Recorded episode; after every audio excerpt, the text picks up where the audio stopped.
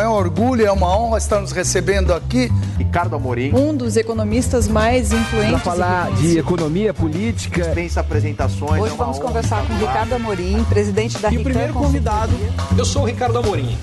Um grande prazer estar aqui com vocês. Sustentabilidade é um tema de que se fala há muito tempo, mas que realmente passou a ser levado a sério por cada vez mais gente, talvez de três anos para cá, depois do início da pandemia. O ponto é, ele vai ser cada vez mais levado a sério. E vai ser mais levado a sério por todos os lados. Inicialmente foram os investidores que exigiram das empresas que cuidassem de meio ambiente, que cuidassem da parte social, que cuidassem de governança, para terem acesso ao capital e financiamento.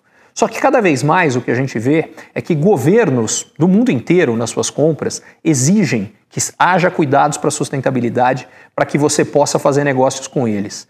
Agora, recentemente, a gente teve a União Europeia exigindo de empresas que querem exportar para a União Europeia que elas tenham os mesmos cuidados ambientais que são cobrados das empresas que atuam na Europa.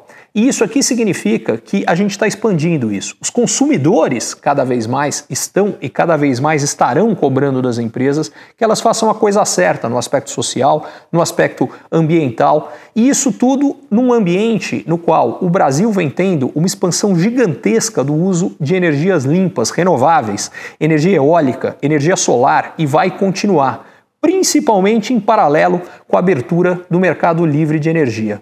O resumo da ópera é o seguinte: quando a gente olha para o futuro, a gente olha para um mundo onde sustentabilidade vai ser mais importante, energia limpa vai ser cada vez mais importante e o Brasil tem tudo para estar tá muito bem posicionado nessas tendências. O que eu espero é que a empresa que você está trabalhando também esteja, porque essas vão ser as que mais vão crescer. As outras, cada vez mais vão encontrar dificuldades.